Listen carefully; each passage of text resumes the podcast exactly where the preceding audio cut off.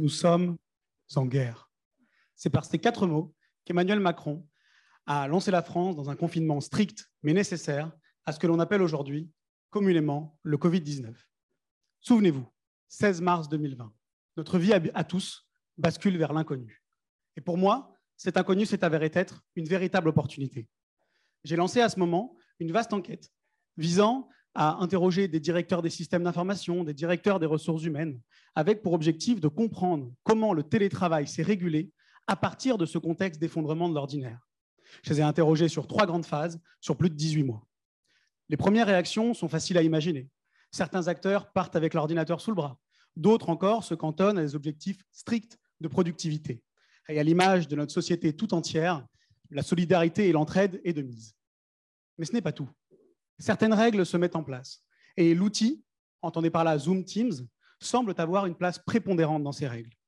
Je décide alors de retourner vers la littérature et d'approfondir cette notion pour modifier mon questionnement.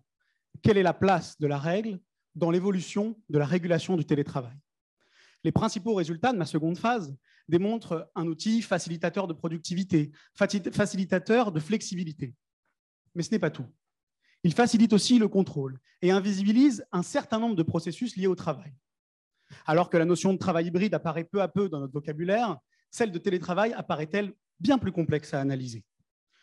Mai 2021, soit un peu plus d'un an après le début de notre histoire, le télétravail reste massivement utilisé et l'outil et ses utilisations deviennent notre quotidien.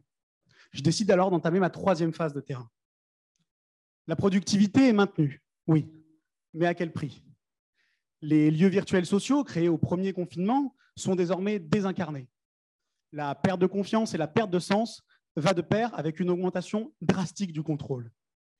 Mes principaux résultats mettent ainsi en avant une intensification du travail rendue possible grâce à l'outil. Ainsi, nous, nous, analysons un certain nombre de, régulations qui se mettent en place à la fin de ce confinement. 18 mois ont, été écoulés et j'ai perdu la fin de ma phrase. J'étais bien parti. Ce n'est pas grave. Enchaînons. Excusez-moi. Nous sommes en guerre.